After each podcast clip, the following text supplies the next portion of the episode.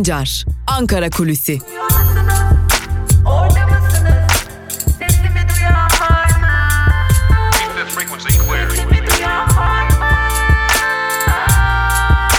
Özgürüz Radyo. Özgürüz Radyo. Ankara Kulisi'nden merhaba sevgili dinleyenler. Ben Altan Sancar. Hafta içi her gün olduğu gibi haftanın son gününde de Özgürüz Radyo'da Ankara Kulisi programıyla sizlerleyiz. Yoğun bir hafta geçirdik. Aslında geçen perşembe gününden alarak belirtmek gerekiyor ki çok yoğun 7 gün geçirdik. İdlib ve çevresinde savaşa gittik, girdik ve e, çıktık mı çıkmadık mı onu bilmiyoruz ancak Türkiye şu an itibariyle hala savaş sahasında, hala savaşta görünüyor sevgili dinleyenler. Bunu belirtmekte fayda var. Şimdi dün Cumhurbaşkanı Erdoğan Rusya'ya gitti. Rusya'da yeni bir mütabakat ortaya çıktı. Bu mütabakatın altına imzalar atıldı. E, çoğunuz artık o mütabakatı biliyorsunuz. O mütabakat metnini biliyorsunuz. Çok kısa bir özetini geçelim. E, dün gece saat 12'den beri artık bir e, ateşkes rejimi söz konusu. Saatlerde birkaç saattir artık şimdilik böyle tanımlamak mümkün. Birkaç saattir ateşkes söz konusu ancak bu ateşkes ne kadar sürer onu bilmiyoruz. Çünkü daha önce onlarca defa İdlib'de ateşkes ilan edildi. Bir diğer önemli madde M4 otoyoluyla ilgiliydi.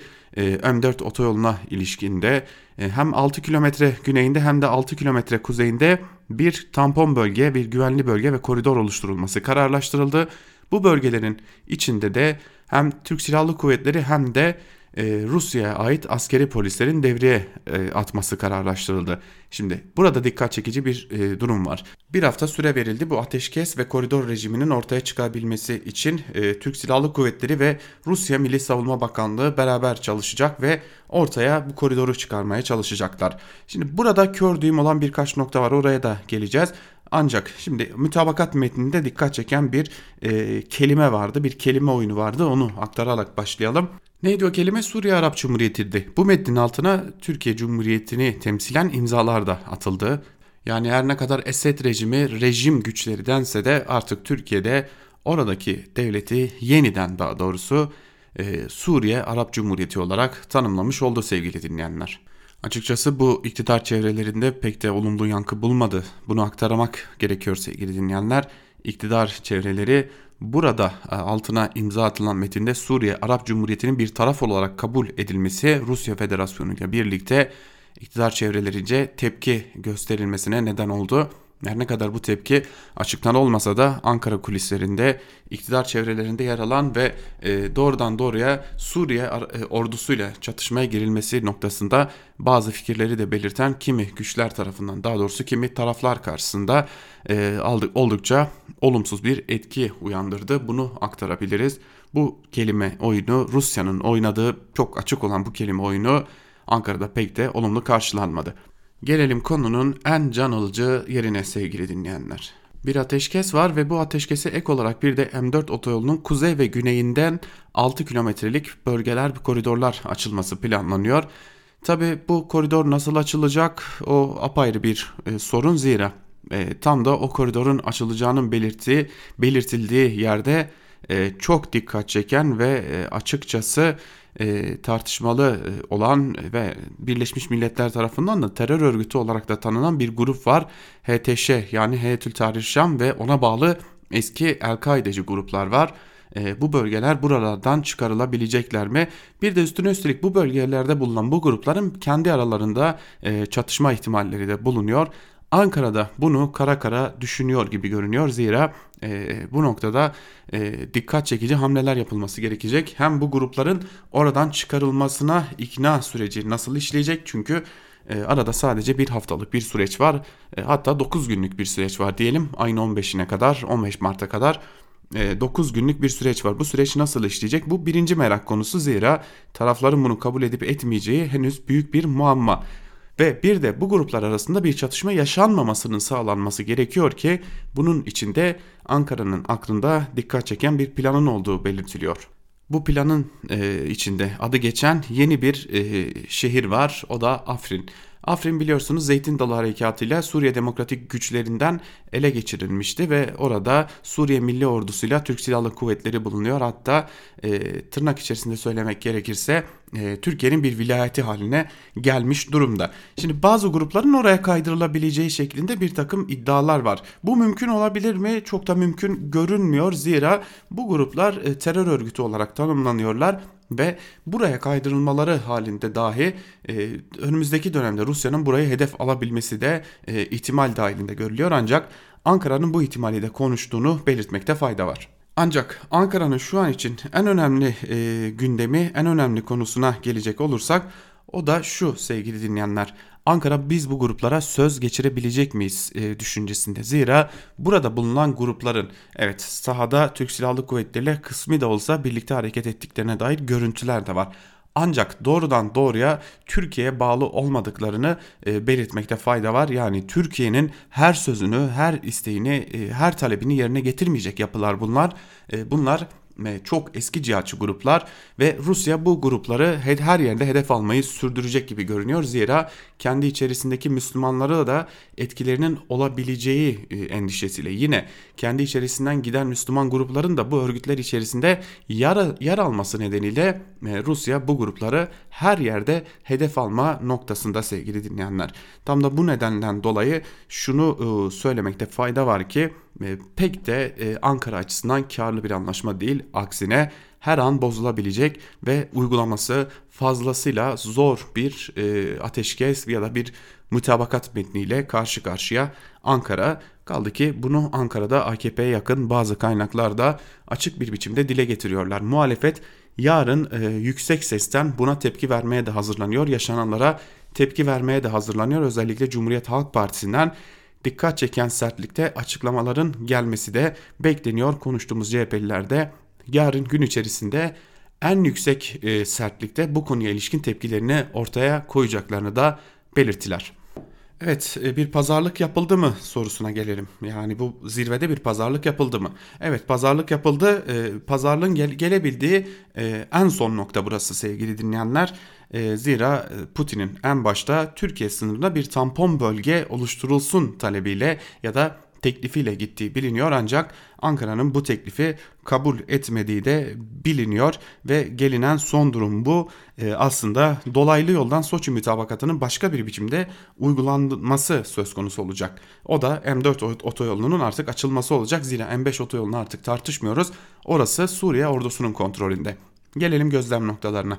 Gözlem noktalarına ne olacağını Ankara'da hiç kimse bilmiyor gözlem noktaları boşaltılacak mı?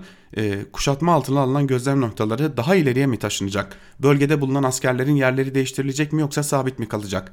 Bunlara karşı hiçbir cevap yok. Bu soruların cevabını ancak sahada görebiliriz diyor Ankara'da görüştüğümüz kaynaklar. Kısacası e, durumu özetlemek gerekirse programımızın sonuna doğru gelirken durumu özetlemek gerekirse Ankara bir anlaşmaya imza attı. Ancak Ankara altına imza attı anlaşmanın ne nasıl uygulanacağını biliyor ne de ne olduğunu biliyor şu an itibariyle. Sadece bir anlaşma var ve bir e, uzlaşı var. En azından gerilimin bir süreliğine de olsa düşürülmesi noktasında bir e, uzlaşı var. Fakat bu ne kadar sürecek? 15 Mart'ı görebilecek miyiz? Bunu ilerleyen zamanlarda göreceğiz. E, tabii tüm bu sorularımıza da bu önümüzdeki 9 günlük süreçte birlikte çalışacak olan e, Türkiye Milli Savunma Bakanlığı ile Rusya Savunma Bakanlığı bir cevap bulmaya çalışacaklar. Ancak o cevabın sahada yansımaları nasıl olacak? Açıkçası ne biz ne de Ankara şu saat itibariyle bir bilgiye sahip diyelim. Ve en azından bu bilgilerle Ankara Kulisi'nin ilk bölümünü noktalayalım. İkinci bölümde gazete manşetleriyle karşınızda olmayı sürdüreceğiz. Küçücük bir ara Özgürüz Radyo'dan ayrılmayın.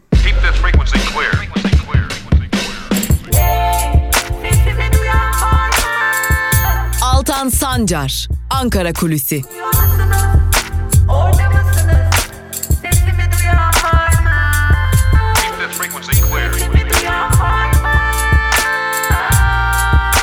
Özgürüz Radyo. Özgürüz Radyo. Özgürüz Radyo'dan tekrar merhaba sevgili dinleyenler. Programımızın ikinci bölümünde gazete manşetleri ve günün öne çıkan yorumlarıyla sizlerle olacağız. Ve gazete manşetlerine ilk olarak Cumhuriyet Gazetesi ile başlayacağız. Cumhuriyet Gazetesi'nin manşetinde savaşa fren sözleri yer alıyor. Ayrıntılarda ise şu cümleler aktarılmış. Türkiye'deki çağrılara kulak tıkayıp Türkiye'yi ateşin içerisine iten Erdoğan 60 şehit verilmesinin ardından gittiği Rusya'da rejim gözlem noktalarının gerisine çekilsin ısrarından vazgeçti. Erdoğan ve Putin görüşmesinden askeri faaliyetleri durdurma kararı çıktı. Suriye'nin egemenlik ve toprak bütünlüğüne vurgu yapıldı. Moskova'daki uzlaşıya göre 15 Mart'a kadar M4 karayolunun kuzey ve güneyinde 6'şar kilometre derinliğinde güvenlik koridoru oluşturulacak. Koridor boyunca Türk-Rus ortak devreleri görev yapacak. Uzlaşıyla birlikte bölgedeki cihatçı gruplar Türkiye sınır hattına sıkışacak. Suriye ordusu aldığı bölgelerde kalacak deniyor haberin ayrıntılarında. Moskova'da 6 saat süren ikili ve heyetler arası görüşmelerin ardından açıklama yapan Putin, çatışmayı durdurmada yardımcı olacak bir uzlaşı çıktı. Terörle mücadelede kararlıyız dedi. Bölgedeki, her, bölgedeki herkesin terörist olmadığına dikkat çeken Erdoğan ise Suriye ordusunun ateşkesi ihlal durumunda TSK'nın cevap hakkını saklı tutacağını söyledi. Erdoğan'ın Lavrov'a Esed'le konuşuldu değil mi diye sorması da kameralara yansıdı deniyor haberin ayrıntılarında. Savcı cübbesi giydi başlıklı bir diğer haberi aktaralım sizlere. Erdoğan, Kılıçdaroğlu'na yönelik hakaretlerinin ardından CHP'li Engin Özkoç'un aynı sözlerle yanıt vermesi üzerine mecliste yaşanan tekme ve yumruklu kavga davalık oldu. Dava açan Erdoğan 1 milyon lira istedi. Kılıçdaroğlu da karşı davaya hazırlanıyor. Özkoç, hakkında soruşturma başlatan savcıyı HSK'ya şikayet etti. Adalet Bakanı Gül, Özkoç fezlekesini meclise göndereceğiz dedi. CHP'li Özel'in yazılmamış fezlekeyi nasıl yolluyorsun tepkisinin ardından fezlekesi jet hızıyla meclise gönderildi deniyor haberin ayrıntılarıyla. Ee, unutmayalım e, bu ülkede adalet çok hızlı işliyor. Fezleke hemen yazılıp meclise geliyor. Sarımsak el yaktı başlıklı bir diğer haberi aktaralım yine sizlere. Ekonomik durgunluk nedeniyle yurttaşın tenceresi kaynamaz oldu. Türkiye İstatistik Kurumu verilerine göre geçen yıl sarımsak %85, pazı %72, bezelye %71, sivri biber %54 zamlandı. Halkın en çok kullandığı patatesin fiyatı %80 arttı. TÜSİAD Başkanı Kaslovski göçün tarımda tahribat yarattığına işaret etti. Son 5 yılda 3. kez tarım raporu hazırlayan dernek gıda fiyatlarının düşmesi için üretim artmalı, gençler tarıma çekilmeli saptaması yaptı deniyor haberin ayrıntılarında. Valla bu ülkede gençler bir tek yere çekiliyorlar o da göç etmeye bu ülkeden ayrılmaya itiliyorlar. Gençlerin başka da itildikleri başka hiçbir yer yok. Geçelim Yeni Yaşam gazetesine. Yeni Yaşam gazetesinin manşetinde emek verirseniz her şey çözülür e, manşeti yer alıyor. Ayrıntılarda ise PKK lideri Abdullah Öcalan'la yapılan görüşmenin e, bazı detayları var. Onları aktaralım sizlere. Türkiye'de iki ayakta bir masa var. Sizin oluşumlarınızın içerisinde sol hareketler de var. Ağırlıklı olarak Kürtler de var. Diğer halklar da var. Siz de bir ayak olmak zorundasınız. Orada güç olacaksınız. Masa üç ayaklı olursa düşmez. İki ayaklı masayı sistem onu ne kadar korumaya çalışırsa da yıkılmaya mahkumdur. Bunun için bizim oluşumumuz Kürtler üçüncü ayaktır. Bu üçüncü ayağın oluşumu da büyüme ile olur. Parti yani HDP emekle güçlenir. Bütün halklar birleşirse güç olursunuz. Çözüm de bu şekilde gelir. Ben bu yaşımda gece gündüz çalışıyorum. Çözüm yolları arıyorum. Eğer birlik olup güç olursanız sorunu da çözersiniz. Kimse gelip size sorun çözmez. Esas çözüm gücü sizsiniz. Rojava'da emek verenler çok değerlidir. Türkiye bir Amerika'nın yanında bir Rusya'nın yanında. Bu çözüm değildir. Çare olamaz. Çözüm çare şudur. Rojava'daki güçlerin Suriye'nin bütünlüğü içinde daha geniş bir şekilde güç olmaları gerekiyor. Suriye'deki strateji çok doğrudur. Oradaki oluşumlar Kürtler, Araplar, Ermeniler, Hristiyanlar güç olmazsa yarın Suriye'nin bütünlüğünü de sağlayamazlar. Sanırım buradaki en önemli mesaj Suriye ile ilgili olan mesaj. E, zira e, dün Suriye lideri, Suriye Devlet Başkanı Beşar Esad'ın da Suriye'deki Kürtlere yönelik açıklamaları vardı. Bunlar da bir paralellik gösteriyor gibi. Nadira Kadirova dosyası kapatıldı başlıklı bir haberi daha aktaralım sizlere. AKP İstanbul Milletvekili Şirin Ünal'ın evinde bakıcı olarak çalışan ve Ünal'ın tabancasıyla intihar ettiği iddia edilen Özbekistanlı Nadira Kadirova'nın şüpheli ölümüyle ilgili başlatılan soruşturmada savcı olayın intihar olduğunu öne sürerek dosyayı kapattı deniyor bu haberin de ayrıntılarında. Geçelim Evrensel Gazetesi'ne. Evrensel Gazetesi'nin manşetine de hep birlikte göz atalım. Manşette Rusya ateşkesi sözleri yer alıyor. Ayrıntılarında ise şu cümlelere yer verilmiş.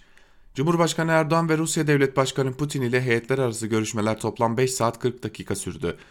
Moskova'da yapılan toplantıda iki ülke arasında 3 maddelik mütabakat sağlandı. Anlaşmada ateşkesin yanı sıra M4 karayolunun kuzeyinde 6 kilometre ve güneyinde 6 kilometre derinliğinde bir güvenlik koridor tesis edilmesi kararı çıktı. Erdoğan-Putin görüşmesini yorumlayan Avant İzzet Baysal Üniversitesi Uluslararası İlişkiler Bölümü öğretim üyesi Doktor Fatih Yaşlı, Erdoğan'ın Soçi Anlaşması'na geri dönüş şeklindeki meydan okumasından geri adım attığına dikkat çekti. Yaşlı, bu anlaşma ayrıca Türkiye neden İdlib'de sorusunun haklılığını da gösteriyor şeklinde önemli bir değerlendirmeye de yer verilmiş. Karın doyurmak lüks oldu başlıklı bir diğer haberi aktaralım sizlere. Son bir yılda meyve, sebze ve tahıl fiyatları adeta uçtu.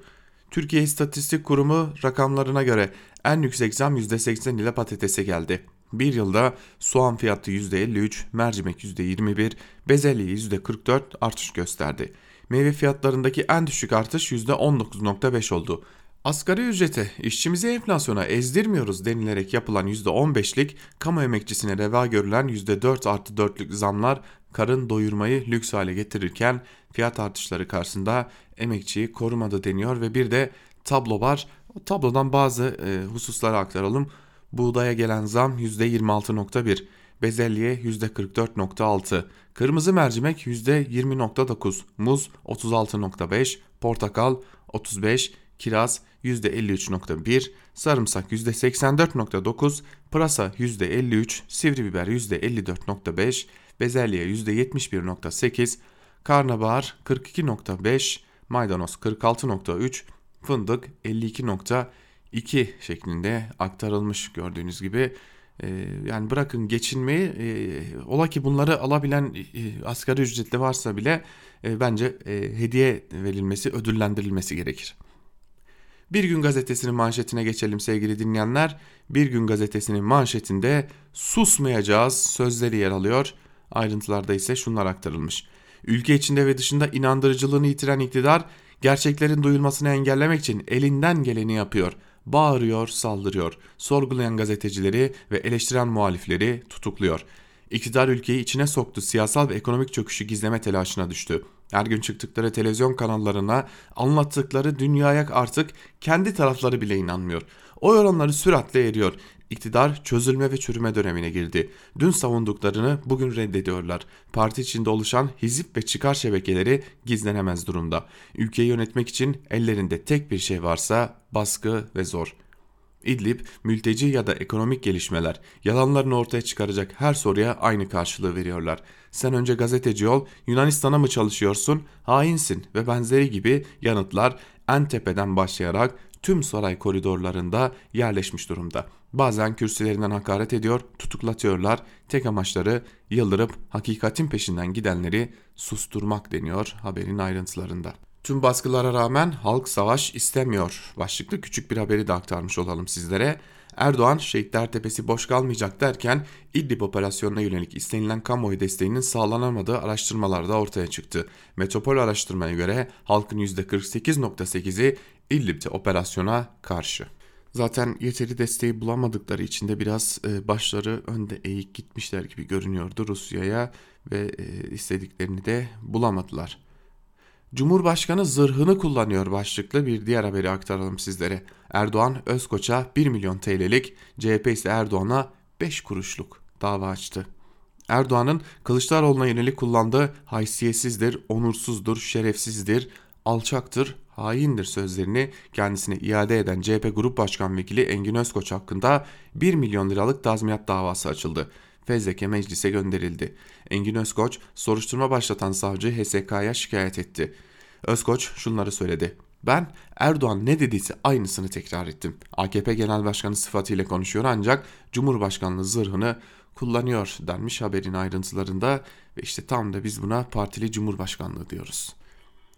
Geçelim Sözcü gazetesine. Sözcü gazetesinin manşetinden İdlib zirvesinden ateşkes çıktı sözleri yer alıyor. Ayrıntılarda ise şu cümlelere yer verilmiş sevgili dinleyenler. 5 saat 40 dakika süren Türkiye-Rusya toplantısında Suriye'nin toprak bütünlüğünün korunması, M4 karayolu çevresinde 6 kilometrelik güvenlik koridoru kurulması ve rejim ile silahlı grupların burayı terk etmesi konularında mutabık kalındı. İşte iki liderin sözleri. Bölgede sıkıntı büyük, görüşme önemli. Burada alınacak kararlar ülkemizi rahatlatacak. Savunma sanayi ve ticari ticareti ileri taşımalıyız. Amacımız bunları güçlendirip görüşmek. Bunlar Cumhurbaşkanı Erdoğan'ın sözleri. Putin ise şunları aktarıyor. Şehit askerleriniz için taziyelerimi iletiyorum. Türk askerlerinin orada olduğu bilinmiyordu. Aynı gün Suriye ordusu ciddi kayıplar verdi. Rus-Türk ilişkilerine zarar gelmemeli. Yani muhtemelen konuşmalar arasındaki frekans farkını e, siz de fark etmişsinizdir sevgili dinleyenler. Putin konuya ilişkin konuşurken Cumhurbaşkanı Erdoğan e, konuşmasının bir bölümünde ticarete ve Türk-Rus ilişkilerine atıfta bulunarak değerlendirdi. Yine ticaret hacminden de bahsetti. Geçelim Karar Gazetesi'ne. Karar Gazetesi'nin manşetinde zirveden ateşkes çıktı sözleri yer alıyor ve bu manşetin ayrıntılarında ise şunlar aktarılıyor. Suriye'de savaş canlarının çaldığı süreçte bir araya gelen Erdoğan ile Putin, İdlib'de ateşkesin yürürlüğe girdiğini duyurdu. M4 otobanında bir güvenlik koridoru oluşturulması konusunda da mütabakata vardı. Cumhurbaşkanı rejimin saldırılarına tüm gücümüzle cevap verme hakkımızı saklı tutacağız dedi. Putin, hiç kimse orada Türk askerlerinin bulunduğunu bilmiyordu dedi. Astana'nın devamlılığına vurgu yaparak görüş ayrılıklarımız olsa da uzlaştık dedi. Erdoğan da şu ifadeleri kullandı. Rejimin doğrudan askerlerimize hedef alan saldırganlığı nedeniyle İdlib'de yeni bir statünün oluşturulması kaçınılmaz hale geldi. Şam'ın işbirliğimizi zedeleyecek eylemlerine Rusya'nın göz yummayacağına inanıyorum. Türkiye bu süreçte rejimin saldırılarına tüm gücüyle cevap verme hakkını saklı tutacak. Türkiye Soçi mütabakatı dahil bölgedeki inisiyatiflerini sürdürmede kararlı diye de haberin ayrıntıları aktarılmış.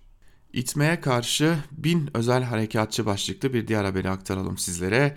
Avrupa'ya gidebilmek için sınıra yürüyen sığınmacıların göçü insanlık trajedisine sahne olurken Yunanistan gazlı mermili saldırıda krizin boyutunu büyütüyor.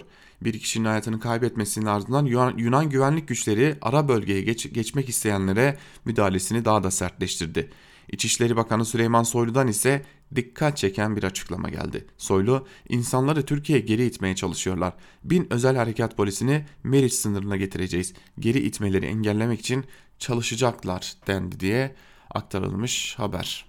Açıkçası çok zor bir ihtimal ama dün ilk duyduğumda şu aklıma geldi. Olur ya Yunanistan askerlerinden biri ya da Türkiye tarafında bulunan polislerden askerlerden biri yanlışlıkla tetiğe basar ve e, ya Yunan askeri ya Türk askeri polisi hayatını kaybederse bu nereye varabilir? Onu açıkçası dün e, çok düşük bir ihtimalde olsa korkarak düşünmedim değil.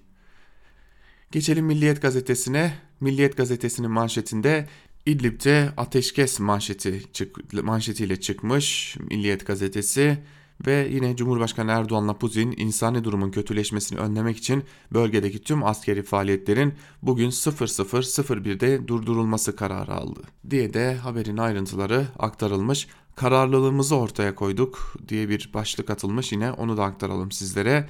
Cumhurbaşkanlığı kaynakları Türkiye'nin zirvede yeni bir başarı elde ettiğini belirterek şunlara dikkat çekti. Suriye'den gelebilecek yeni bir göç dalgasını engelleyerek ulusal çıkarlarımızı koruduk. Türkiye Suriye'nin geleceğinde söz sahibi olma kararlılığını ortaya koydu. Rusya ilişkilerimizi rejimin hırsına kurban etmemek için anlaşma yoluna gitti deniyor. Bu haberin de ayrıntılarında yani açıkçası e, bu söylediklerine eğer e, Cumhurbaşkanlığı kaynakları inanıyorsa ben e, söz veriyorum ben de inanacağım ve bunlara herhangi bir şekilde itiraz etmeyeceğim. Ama gerçekten inanılıyorsa çünkü bunlar inanılacak cümleler değil gibi görünüyor. Milliyet gazetesinden bir diğer haberi aktaralım sizlere. Koronavirüste iki mutasyon başlıklı bir haber. Ayrıntılarda ise şöyle şunlar var. Covid-19 salgını nedeniyle ölenlerin sayısı dünya genelinde 3345'e yükseldi. Virüsün bulaştığı kişi sayısı 95665'e ulaştı. Çin bilim insanları virüste iki yeni mutasyon daha belirledi.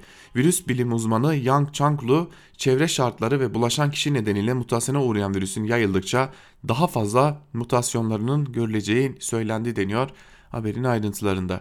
Tabi geçtiğimiz gün e, bu konuya ilişkin de bir haber vardı. Daha doğrusu bir bilgi notu vardı.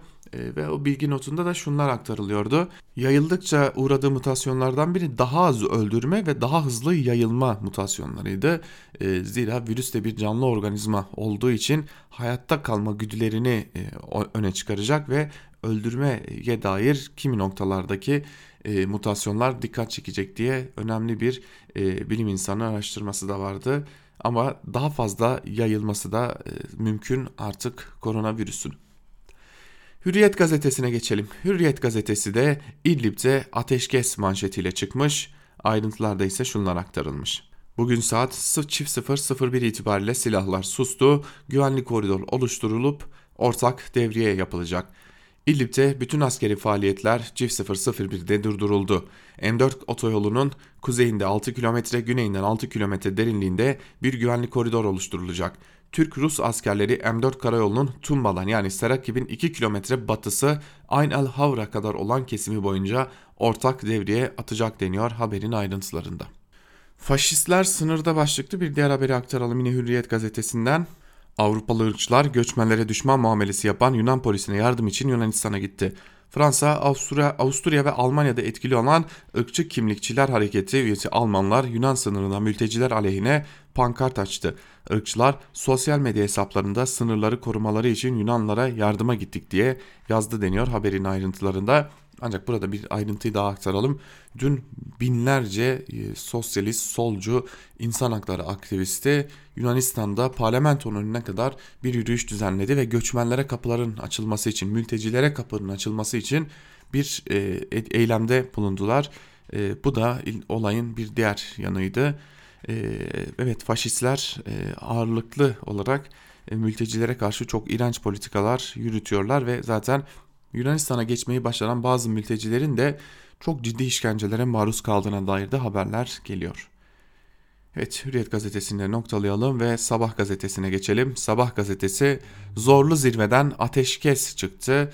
Manşetiyle çıkmış. Ayrıntılar ise şöyle. Başkan Erdoğan ve Putin zirvesinde Türkiye istediğini aldı. Sağdaki ve masadaki kararlılığımızla İdlib için yeni bir statünün temelleri atıldı. Özür dilerim sevgili dinleyiciler ancak bu e, manşeti okurken, bu haberi okurken gülmemek elde değil. Yani e, halkın gözünün içine baka baka yalan söylemek bir yana artık bu yalan söylemek değil, e, olanı olmamış gibi göstermek. Yani kabul edelim ki e, Putin'in istediği oldu, Putin istediğini aldı, e, Suriye Devlet Başkanı Beşar Esad istediğini e, az da olsa aldı. Çünkü Beşar Esad'ın tek isteği İdlib'i temizlemek Türkiye burada e, Soçi mütabakatı sınırlarına geri dönülsün talebiyle gitti ancak o talebin gerçekleştirilmemesiyle geri döndü. Ee, ve benim bildiğim kadarıyla Şubat ayı da bitti. Ee, Mart ayının içerisindeyiz ancak e, eğer başka bir takvim kullanıyorlarsa bilmiyorum ama Şubat ayı da bitti. bu Şubat ayına dair de atılan manşetler belliydi yandaş gazetelerde. Onlar da ortada yok ama hala bir şeyden zafer çıkarma e, çabasındalar. Yani kusura bakmasın kimse ama bu defa olmadı. Bu defa zafer çıkarılmadı ve bunu en azından halka dürüstçe söylemekte hiç de e, onursuz bir davranış olmayacaktır. İlk defa yandaş gazeteciler olarak, yandaş, yandaş gazeteler olarak onurlu bir davranış gösterin ve olmadı, yapamadık, dış politikada bu defa beceremedik deyin. Evet noktalayalım sabah gazetesini de ve geçelim Yeni Şafak. Yeni Şafak ateşkes manşetiyle çıkmış ayrıntılarda ise şunlar aktarılıyor. Rejim ve Rus katliamları yeni göç dalgası ve Türkiye'nin Bahar Kalkanı Harekatı dolayısıyla tüm dünyanın yakından izlediği İdlib krizi dün Moskova'da masaya yatırıldı. Cumhurbaşkanı Erdoğan ve Putin'in 6 saat süren görüşmesinden ateşkes kararı çıktı. Ateşkes gece saat 00.01'de yürürlüğe girdi. Şimdi dikkat ettiğimizde e, Yeni Şafak'ta Sabah gazetesi gibi bir dil kullanılmadığını görüyoruz. İstediğimizi aldık diye bir dil kullanılmadığını görüyoruz. Zira dün e, neredeyse bütün yandaş gazetecilerin yandaş yazarlarının Twitter hesaplarını tek tek gezdim ve tamamı kazandık, aldık, e, işte biz başardık, masada kazandık gibi e, cümleler kurmuştu ve altına e, binlerce ama binlerce yorum gelmişti ve bu yorumlara baktığımızda da çoğunluğunun en azından AKP'li olduğu anlaşılabiliyor. Zira Twitter hesaplarında da yine AKP'ye dair, dair şeyler paylaşılmıştı. Ve tamamının neredeyse yakını şunu soruyordu. Ne kazandık? Ne oldu? Neden bu kadar askerimizi kaybettik gibi sorular soruyordu. Şimdi burası dikkat çekiciydi. Tabanı anlatmakta çok zorlanıyorlar. Zaten e, Ankara'daki kaynaklar da bunu tabanı nasıl anlatacağız noktasında baya bir kafa karışıklığı yaşıyorlar. Siyah korkusu firar ettiriyor başlıklı bir habere aktarmak istiyorum sizlere. E, bir bölümünde şunlara yer veriliyor.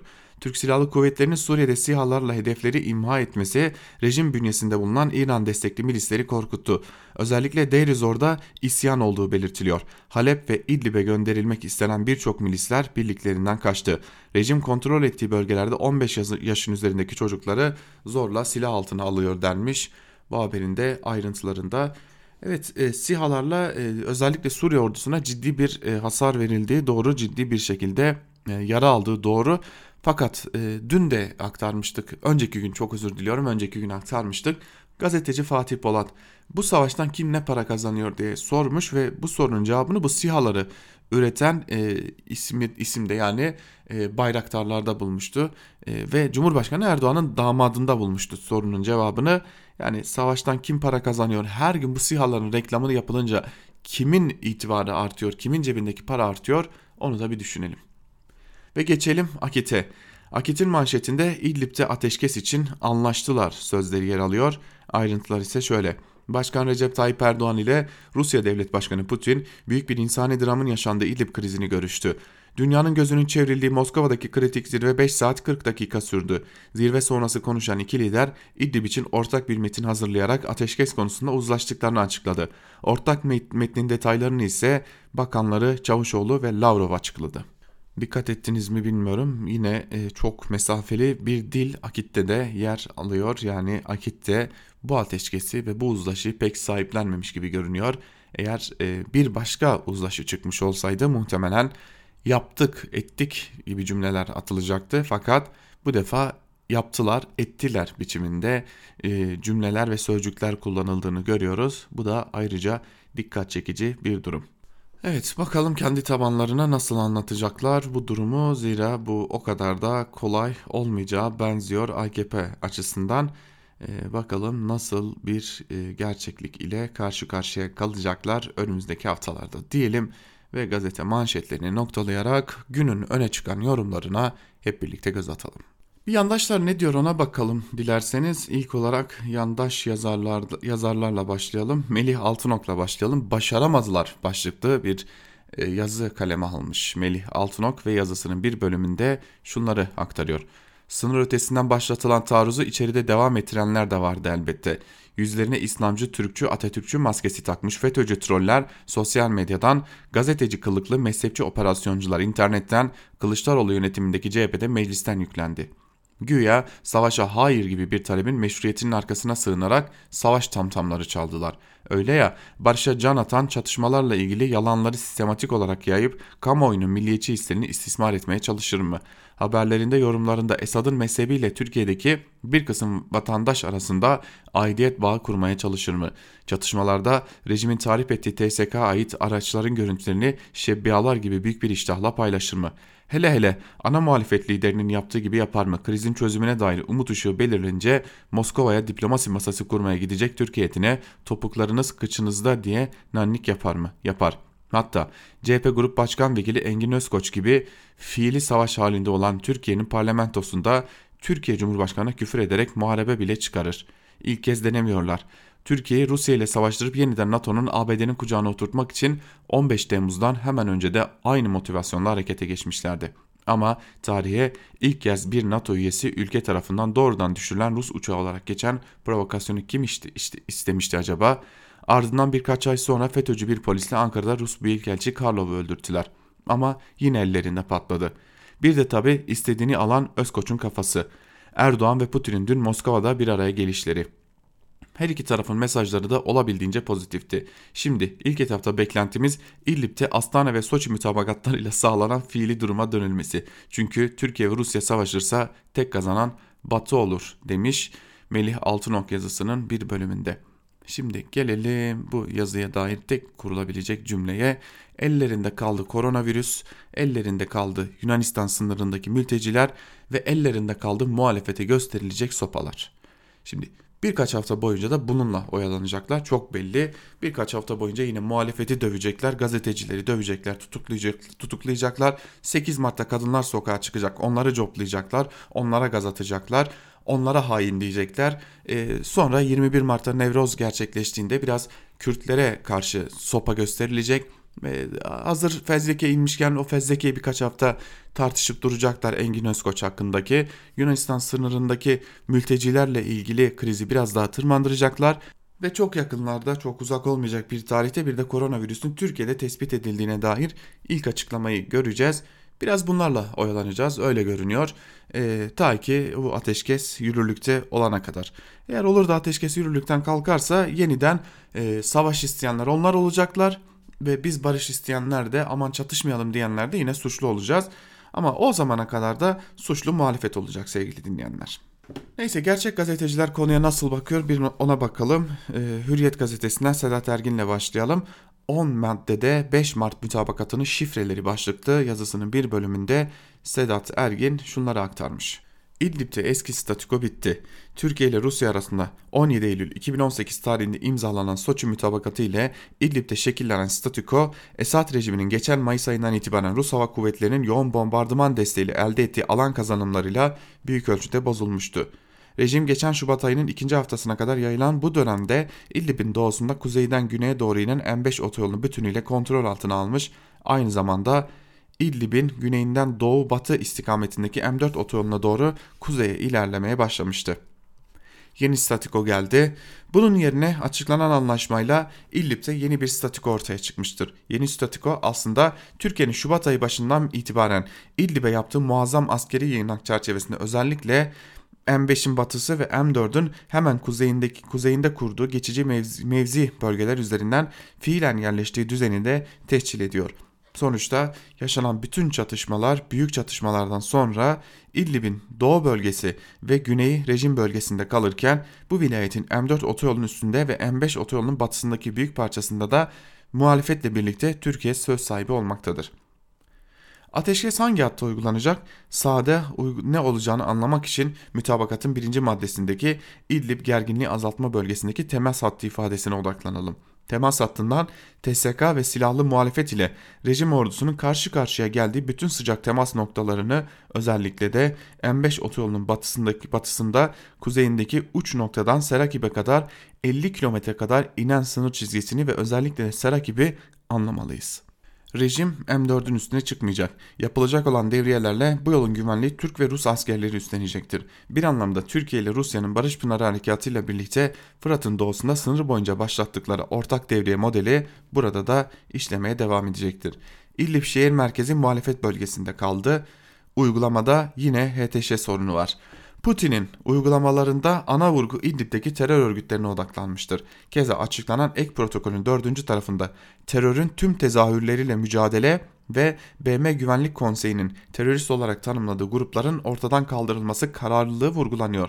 BM'nin terörist olarak tanımladığı Heyet Tahrir Eşşam, M4'ün kuzeyindeki muhalefet bölgesinde önemli ölçüde alan kontrolüne sahiptir. İdlib şehri HTŞ'nin en önemli güç merkezlerinden biridir. Dolayısıyla yeni anlaşmanın uygulanmasının yumuşak karnı yine HTŞ olacaktır. Önemli bir nokta Türkiye'nin de HTŞ ile mücadele etmekle yükümlülüğünü bu anlaşmada bir kez daha kayda geçirmiş olmasıdır. Erdoğan da dünkü açıklamasında Türkiye'nin İdlib'e gönderdiği ilave birliklerin rejimin saldırganlığını durdurmanın yanı sıra ateşkese riayet etmeyen diğer grupları da dizginlemeyi de esas aldığını söylemiştir. Her halükarda HTŞ'nin dizginlenmesi İdlib'de bundan sonrası için kırılganlık yaratan en kritik meselelerden biri olarak beliriyor. Putin, Esad ile diyalogda ısrarcı. Altını çizmemiz gereken bir nokta da Putin'in açıklamasında varılan mütabakatın ihtilafın bütün tarafları arasında diyalog kurulmasına yardımcı olacağı yolundaki ifadesidir. Öyle anlaşılıyor ki Kremlin Türkiye ile Esad rejimi arasında diyalog kurulması yolundaki ısrarını yeni dönemde de sürdürecektir diyor. Sedat Ergin yazısının bir bölümünde kaldı ki zaten artık orada bir rejim diye bir şey yok. Suriye Arap Cumhuriyeti. Yani Türkiye'de bunun altına imza attı. Bu noktayı da vurgulamış olalım.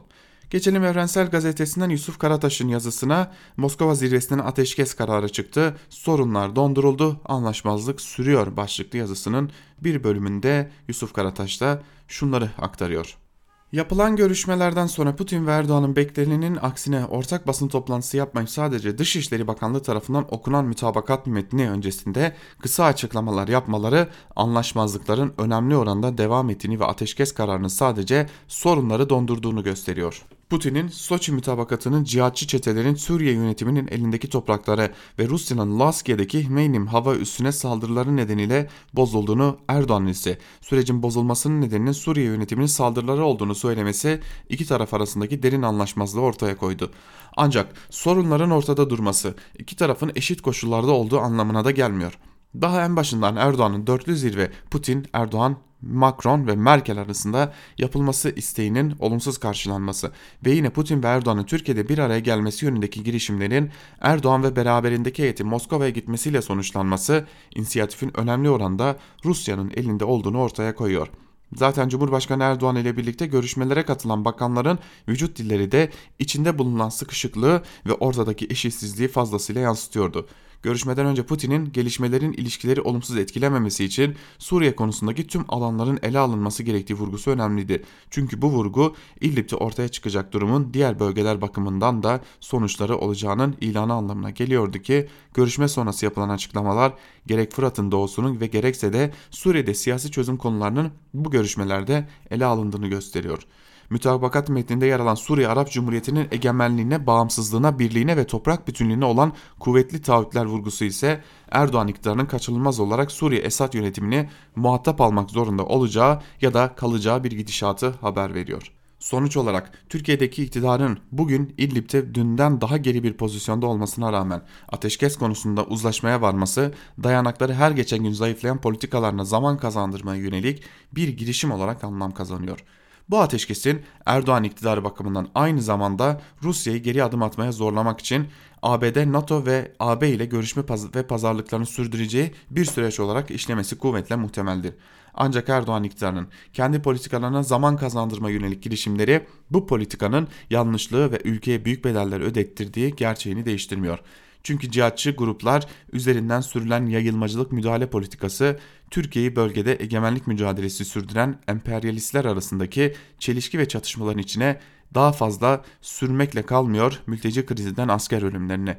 Cihatçı grupların tehdit haline gelmesinden Kürt sorunundaki çözümsüzlüğe kadar ülkenin karşı karşıya bulunduğu sorunları büyütmekten başka işe yaramıyor demiş Yusuf Karataş da yazısının bir bölümünde.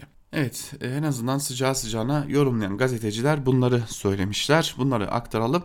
Şimdi yine bir yandaşlara dönelim çünkü başka tehditler de savuruyor yandaşlar. Demiştik yani e, belli buradan bir şey elde edemedikleri için muhalefete saldıracakları, gazetecileri saldıracakları malumdu. Şimdi onun ilanını e, kaleme almış yandaş e, gazeteci Cem Küçük, yandaş hatta yandaş isim Cem Küçük, devletimize düşmanlık eden suç örgütleri bitecek başlıklı yazısının bir bölümünde de şunları aktarıyor.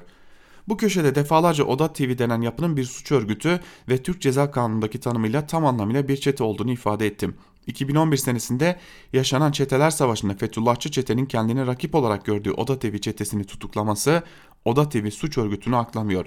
İkisi de darbeci ve cuntacı olan iki çete kapışmış ve Oda TV çetesini Fethullahçı çete içeri atmıştı. Sonrasında devlet Fethullahçı çeteyi tarumar etti. Şimdi de sıra yeniden aynen FETÖ gibi karanlık bir yapı olan Oda TV suç örgütüne geldi. Oda TV hakkında söylediklerimin şahsi görüşüm olmadığını ve devlet tarafından Oda TV çetesinin aynı zamanda illegal bir istihbarat örgütü olarak değerlendirildiğini de geçmişte yazdım.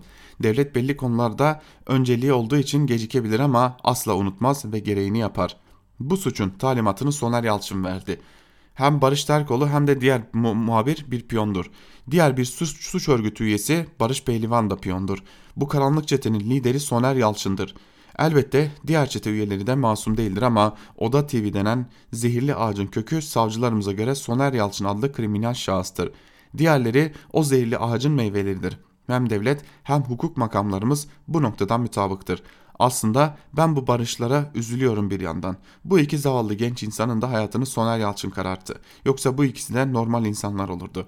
Oda TV çetesinin lideri olarak Soner Yalçın lüks ve para içinde yaşarken bu iki isim de yoksulluk içinde yaşıyor demiş yazısının bir bölümünde ve nokta nokta isimleri hedef göstermeye devam etmiş e, aslında e, gazetecilik adı altında suç işlemeye devam eden ve bir gün geldiğinde mafya ile birlikte yargılanacak olan Cem Küçük. Bitti mi? Bitmedi. Hedef göstermeye devam. Sabah gazetesinde Mahmut Övür de hedef göstermiş Oda TV. Ve e, Karanlık Oda TV ve MIT başlıklı yazısının bir bölümünde de onlar da e, Mahmut Övür de şunları aktarıyor. Bugüne dönüp dönüp Karanlık Oda TV'nin millete gazeteci, gazetecilik diye yutturduğu MIT haberlerine bakalım. Yine aynı cephe el ele vermiş bu kez de MIT'te çalışanları deşifre etme derdindeler. Haberi okudunuz mu bilmiyorum. Bir MIT mensubu bu ülkenin çıkarları için Libya'da hayatını kaybetti. Kanunlara göre devlet sırrı sayıldığı için de bu haberi yapmak suç. Buna rağmen o karanlık oda TV ismini ailesinin cenazeye katılanlara ayrıntılı bir biçimde haberleştirdi. Sanki dünyanın en büyük haberini yakalamışlar gibi. Oysa bu ve benzeri haberler dünyanın en demokratik ülkelerinde bile yapılamaz, daha doğrusu yapılmaz. Alın Guardian örneği. ABD'deki batı dünyasının en büyük istihbarat bilgisini sızdıran Edward Snowden'ın verdiği bilgiler yayınlanmaya kalkan dünyanın en etkili gazetelerinden The Guardian anında İngiliz istihbaratı tarafından basıldı ve bilgisayarlardaki hard diskler balyozla paramparça edildi. Bizde ise bambaşka bir rüzgar estiriliyor. Yalan ve iftira birbirini izliyor, öfke siyasetiyle de gerilim yükseltiliyordu. Bunun da bir nedeni vardı. 2013'ten beri darbe dahil her şeyi yapanlar Başkan Erdoğan'ın toplumdaki karşılığını yok edemedi. Bunu son kamuoyu yoklamalarında da görüyoruz. Tutuklanan gazeteci arkadaşlarımızın hainliği, darbeciliği, çeteciliği de tamamlanmış oldu böylece. E, belli ki bu bir iktidar operasyonu belli ki iktidarın talimatıyla Oda TV'nin üzerine gitmeye devam edecekler ve bununla da kalmayacak muhtemelen de e, gazetecilere yayılacak yeni bir operasyon dalgasıyla karşı karşıya kalacağız. Bunun da haberini açık açık şekilde vermiş oluyorlar. Bunu da görmüş oluyoruz sevgili dinleyenler. Tabi hazır suçlamaların hedefindeyken Soner Yalçın'ın da bir yazısı var ona da yer verelim. E, hakaniyetli olmak adına Sözcü gazetesinde e, zindandaki barış başlıklı yazısının bir bölümünde şunları aktarıyor Soner Yalçın'da. Oda TV 13 yıldır hep hakikati aradı. Oda TV 13 yıldır hep bulduğu hakikatleri yazdı fakat kimileri için gerçekler korkutucu, hakikatle yüzleşmek istemiyorlar. Doğruyu ve onu yazanları sevmiyorlar. Oda TV'nin de algı yaratma kervanına katılmasını isteyip ağır baskı yapıyorlar. Biz 13 yılda hep bunu gördük. Arzuları gerçekleşmeyince gerçeklerin ışığını söndürmek isteyenler Oda TV'ye kin duruyor. Ve bu iftiralar atölyesi fırsatı yakaladığı an iktidardan topluma kadar herkesi bize karşı, karşı kışkırtıyor. Dün Oda TV'ye FETÖ yaptı bunu. Bugün yapanlar kim? 14 Şubat 2011'de kumpasla nasıl serili zindanına atıldık ise bu kez yine benzer kumpaslarla arkadaşlarımız hapse konuldu. Oda TV'ye 13 yıldır kimse yalan haber yaptınız demiyor. Bunun yerine hep niyet okuma yapılıyor, pusu kuruluyor diyor. Soner Yalçın da yazısının bir bölümünde bakalım e, bu tartışma bu konu nerelere kadar uzanacak. Şimdi bir diğer önemli konumuz var. O diğer konuda malum artık e, meclise getirilen o fezleke, kürsü dokunulmazlığı gibi konular. Engin Özkoç, Engin Özkoç'un açıklamaları ve e, AKP tarafından gelen linç girişimi konusu. Bunu da Sibel Hürtaş artı gerçekten Sibel Hürtaş köşesine taşımış. Kürsülerin eşitliği, siyasetçilerin eşitsizliği başlıklı yazısının bir bölümünde Hürtaş şunları aktarıyor. Çarşamba günü ne oldu? Önce Cumhurbaşkanı Recep Tayyip Erdoğan, CHP Genel Başkanı Kemal Kılıçdaroğlu'na hedef alarak Türkiye'nin buradaki mücadelesini sürekli fitne ile yalanla lekelemeye çalışan her kim olursa olsun haysiyetsizdir, onursuzdur, onursuzdur, şerefsizdir, alçaktır, haindir dedi. Erdoğan bu konuşmayı AKP grup toplantısında yaptı. Salı günleri yapılan grup toplantısı salı en son konuşma sırası Kılıçdaroğlu'nda olduğu için çarşambaya alındı. Böylece Erdoğan hem son sözü söylemiş oluyor hem de Kılıçdaroğlu'na yanıt veriyor. Hal böyle olunca Erdoğan'ın bu konuşmalarına yanıt vermek üzere CHP'liler basın toplantısı planladı. CHP Grup Başkan Vekili Engin Özkoç da aynı ifadeleri onursuz, şerefsiz, alçaktır, haindir sözlerini Cumhurbaşkanı hedef alarak söyledi. Hemen ardından Meclis Genel Kurulu'nda CHP'nin Suriye politikasının tekrar değerlendirilmesi amacıyla verdiği meclis araştırma önergesi üzerine konuşmak üzere Özkoç kürsüye çıktı. Ancak konuşamadı. Bu tartışma hızla kavgaya dönüştü. Meclis Başkan Vekili Süreyya Sadi Bilgiç'in oturuma ara vermesi dahi kavgayı bitirmedi. Genel kuruldaki kavganın koridorda kuliste de devam ettiği kavgaya danışmanların da dahil olduğu belirtiliyor.'' Bitmedi. Ankara Cumhuriyet Başsavcılığı jet hızıyla Engin Özkoç hakkında bir fezleke hazırladı. Özkoç da aynı sözleri söyleyenlere de dava açın diyerek de sistemde bulundu. Erdoğan da Özkoç da kürsüden aynı sözleri söyledi ancak ikisinin de hedefleri farklıydı.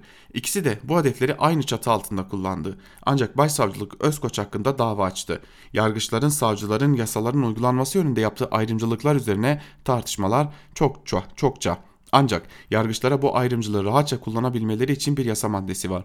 Türk Ceza Kanunu'nun madde 299 Cumhurbaşkanı hakaret suçu. Başsavcılık Özkoç hakkında resen soruşturma açabiliyor ancak Özkoç kendisine yönelik hakaretler suçundan sadece suç duyurusunda bulunabiliyor ya da tazminat davası açabiliyor.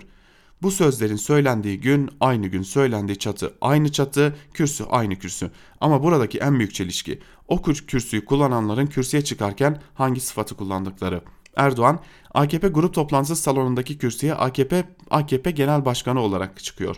Bunun üzerinden de rakibi olan bir partinin genel başkanını en ağır ifadelerle eleştiriyor. Ama kendisine yönelik eleştiri olunca Erdoğan bu kez Cumhurbaşkanı sıfatını takınıyor ve karşısındaki kişi hakkında resen soruşturma açılabiliyor. Cumhurbaşkanlığı hükümet sisteminin yürürlüğe girmesiyle birlikte bir anda birçok sıfatı üzerine alan Erdoğan'ın hakaret etme serbestisi olacak ama aynı hakaret kendisine yapılınca yapan kişi yargılanacak. Üstelik yapsa yasa da bunu buna müsaade edecek.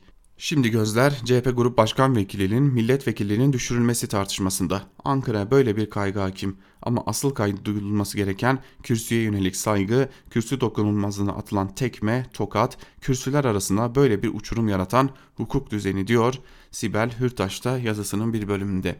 Yani hayatımızın her noktasında Cumhurbaşkanlığı hükümet sisteminin bizlere neler getirdiğini ve neleri ortaya çıkardığını görmeye devam ediyoruz. Evet Sibel Yurttaş'ın yazısıyla birlikte biz de bize ayrılan sürenin sonuna gelmiş olduk. Ankara Kulisi'ni bu haftalıkta burada noktalıyoruz. Bugün gün içerisinde Tarihin Öteki Yüzü programıyla Ayşe Hür sizlerle olacak.